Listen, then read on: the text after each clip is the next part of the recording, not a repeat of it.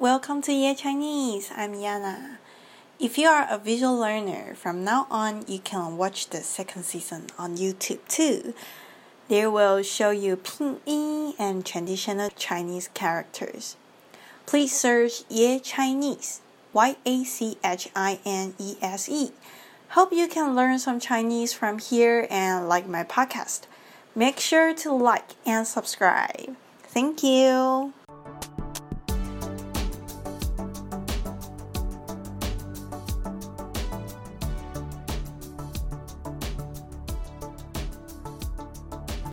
今天 I want to share a story between me and my boyfriend with you.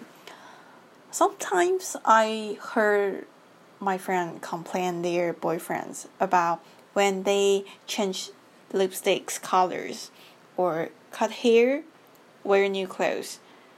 Their boyfriends didn't notice, so they feel a little bit upset or annoyed. But this didn't happen on me. Every time I wear new earrings or did different makeup, he always noticed it and said, "Ooh, you wear a new hat. I like it. 你今天很漂亮." Last night he sent me a selfie. I said, "You you look different. Why?" Later he called me. Why did you say I look different? I say I I don't know. You just you look different. Mm, maybe it's the angle. Yeah, definitely angle problem. He say, "Are you sure?" I say, "I maybe, I guess." He say, "I shave my beard." when I hear this, uh oh, oh my god, this is a big change on your face and I didn't notice. And I say, Oh, let me see again. Oh my god, that's why you look different. I didn't notice it. I'm so sorry. That's why your face looks smaller. so um, today I want to teach you how to say you look different in Chinese. 你看起来不一样。你看起来不一样。 and I want to teach you another one is I'm sorry, I didn't mean it.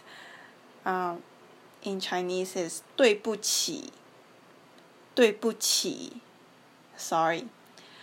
我不是故意的。我不是故意的。对不起，我不是故意的。Okay, so today we learn you look different. Why? 你看起来不一样，为什么？对不起，我不是故意的。对不起，我不是故意的。Sorry, I didn't mean it.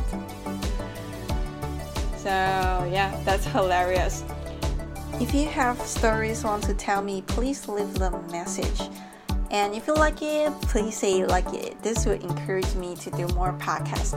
Hope you learn Chinese today. See you next time. 我们下次见，拜拜。